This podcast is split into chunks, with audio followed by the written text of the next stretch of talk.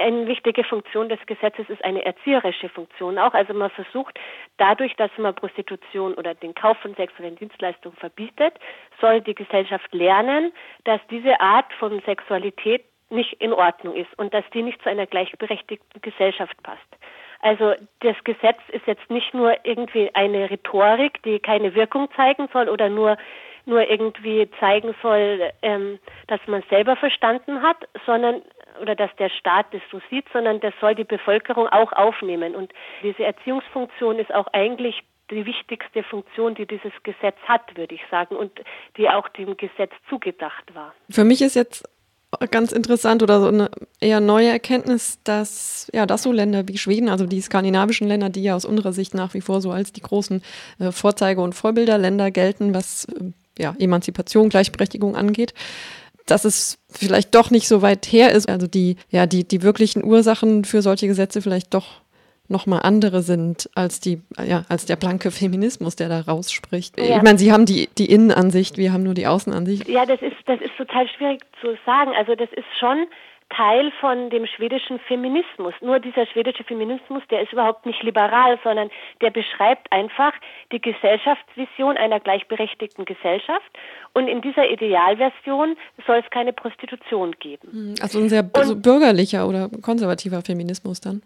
Ja, man kann, das ist Radikalfeminismus, so wie alle Schwarze den auch macht.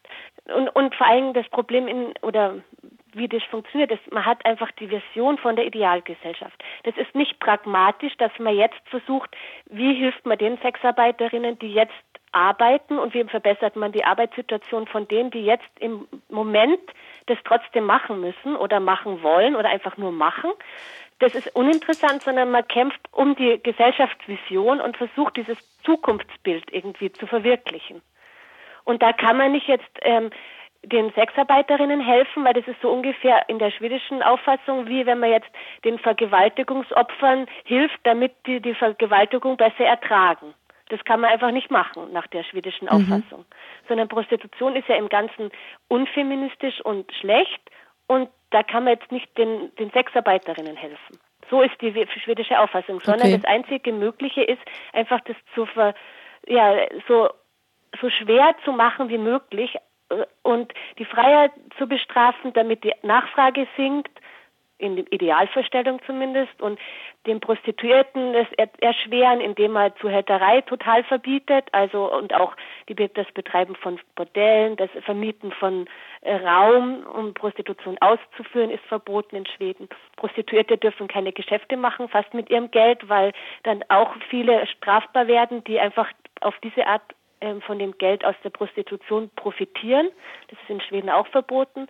Also Prostituierte können schwer mit anderen zusammenleben und die Miete teilen oder so, weil dann diese Umgebung auch straffällig wird, weil sie dann von Prostitutionsgeld profitiert. Und es gibt so ganz viele unterschiedliche schwedische Gesetze und Paragraphen, die alle versuchen oder dazu führen sollen, dass Prostitution erschwert wird, ohne eigentlich die Prostituierte zu bestrafen. Und das Ziel von dem Ganzen ist einfach, eine prostitutionsfreie Gesellschaft ähm, zustande zu bringen.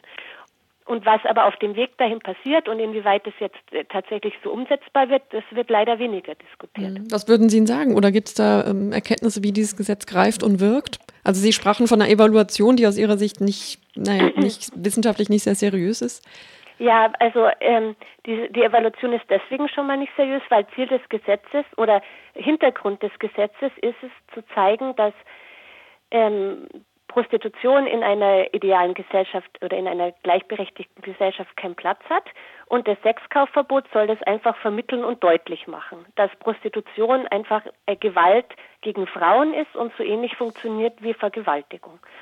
Und da kann man jetzt nicht das Gesetz hinterfragen, so ähnlich wie man ja auch nie einen Vergewaltigungsparagraf jetzt evaluiert, um herauszufinden, ob man den abschaffen kann.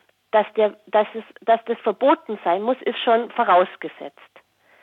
Und die Evaluation des schwedischen Gesetzes, da geht es nur darum, wie man das hinkriegt, dass man noch mehr Freier ähm, bestraft und Prostitution noch mehr eindämmt. Das ist das Interessante in der Evaluation. So ähnlich wie man in anderen Ländern vielleicht auch Vergewaltigung evaluieren würde. Mhm. Wie viele Opfer werden äh, ja, erfasst und wie viele Täter werden bestraft. Das, darum geht es in der Evaluation. Da geht es nicht darum, jetzt zu gucken, welche Konsequenzen hat es für Prostituierte. Ja, diese ganzen Sachen sind uninteressant einfach aus der schwedischen Sicht. Und deswegen wurden die auch nicht evaluiert, sondern es wurde nur evaluiert, wie schaffen wir es, dass noch mehr Freier bestraft werden. Und das Resultat der Evaluation war dann auch, dass man die Strafe für Freier erhöht hat von sechs Monaten Gefängnis auf ein Jahr Gefängnis als Höchststrafe. Dann wirkt ja dieser erzieherische Ansatz, der funktioniert ja dann anscheinend auch nicht der erzieherische Ansatz nur dadurch, dass ich das Gesetz so formuliere, hilft noch nicht, sondern das muss ja dann auch immer wieder wiederholt werden, was das Gesetz bedeuten soll und wie man das deuten soll. Und das wird in Schweden auch immer wieder wiederholt. Die Medien helfen damit, Politiker helfen mit, dass den Schweden das so langsam klar werden soll. Aber das Gesetz alleine reicht noch nicht, sondern das funktioniert nur, weil da die ganze Gesellschaft dann da mitarbeitet an, an dieser Erziehungsmaßnahme. Was hat es denn jetzt ähm, für negative Folgen möglicherweise für die Frauen, die da arbeiten? Da, aber, da antworten die Frauen sehr unterschiedlich und vor allen Dingen antworten sie unterschiedlich, je nachdem, in welchem Segment der Sexbranche sie arbeiten. Arbeiten sie auf der Straße, finden sie es meistens schlecht, das Gesetz, weil dort die meiste Polizei patrouilliert und dort auch der meiste Stress entsteht, dadurch, dass die Polizei eben rumfährt und die Kontaktaufnahme mit den Freiern deswegen schneller passieren muss damit die Freier geschützt werden, was aber die Prostituierten oder Sexarbeiterinnen ähm, bei denen führt es dazu, dass sie halt ihre Entschlüsse so schnell fassen müssen, dass sie manchmal nicht mehr Gefahren abwägen können oder erkennen können. Andere dagegen meinen, dass sie dadurch ein, ja, ihre Preise erhöhen konnten durch das Sexkaufverbot und dass es auf die Art positiv ist für sie. Manche sagen, dass sie ähm, auch ein Druckmittel haben, gegenüber den Freiern, wenn sie sich nicht ordentlich benehmen können und sie sagen, dann gehe ich zur Polizei und melde dich an. Das finden manche auch positiv.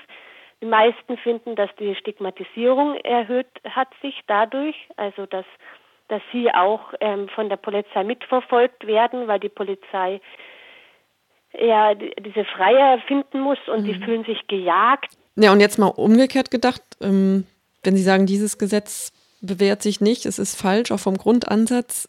Wie würden Sie denn, wenn Sie das entscheiden könnten, die Gesetze ändern? Also was müsste konkret geschehen? Jetzt vielleicht auch nicht nur für Schweden, sondern das gilt ja für alle äh, Nationen, dass Sexarbeiterinnen ähm, in Ruhe und unter guten Bedingungen arbeiten können.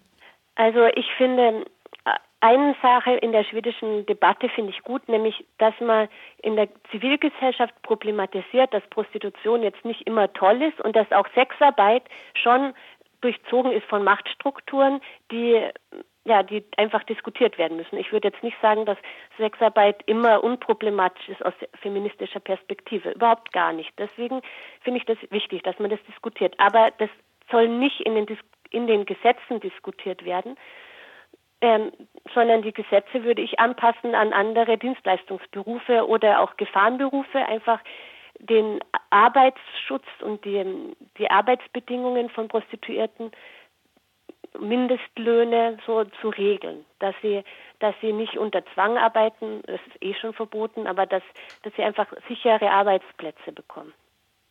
Das ist das Einzige, was ich eigentlich regeln würde. Was denken Sie, wird in anderen europäischen Ländern passieren, wenn so ein Gesetz eingeführt würde? Also Beispiel Frankreich, Beispiel Deutschland. Also Frankreich hätte ich jetzt die Intuition, dass die, also dass Prostitution da auch anders angesehen ist in der Gesellschaft oder vielleicht ja no, normaler ist. Ähm, kann, kann dann so ein Gesetz ähm, in, in so einem Land überhaupt greifen wie in Schweden? Ja, also wenn, wenn man einfach nur den Paragraph ändert, glaube ich, dass sich da fast gar nichts ändert für die Sexarbeiterinnen, sondern das ist eigentlich wird die Veränderung findet statt, je nachdem, wie viel die Polizei das dann kontrolliert. Und die Bildungs, der Bildungseffekt ähm, oder Erziehungseffekt von so einem Gesetz, der beruht ja dann auch darauf, wie, wie Politiker das dann weiter erklären und wie die Medien das weiter erklären. Äh, daran hängt das Ganze. Also ich würde sagen, die Gesetzgebung alleine, wenn die sich ändert, da, da ändert sich, glaube ich, für die Prostituierten selbst oder für Sexarbeiterinnen selbst erstmal gar nichts. Mhm. Also in Schweden gibt es einen Paragraph im Ausländergesetz, der sagt, dass ausländische Prostituierte ähm, aus dem Land ausgewiesen werden. Mhm. Und damit und, hilft man äh, ihnen jetzt auch nicht wirklich dann, ne? Nee, damit hilft man denen nicht, aber die, da, da sieht man wieder diese alten Moralgesetze, weil da heißt es in dem Gesetz, wer sich nicht ehrlich ähm, seinen Lebensunterhalt verdient und ehrlich ist halt ja mit Ehre, nicht jetzt ehrlich, ich, ich sage die Wahrheit, sondern ehrlich als Ehrgefühl, ähm, der, der darf nicht in Schweden sein, sondern der wird dann ent, ausgewiesen, um die allgemeine Ordnung im Land zu garantieren. Okay, also da haben wir wieder das konservative Moment. Da ist wieder das konservative, genau. Das geht da immer so, einmal so, einmal so, Hand in Hand.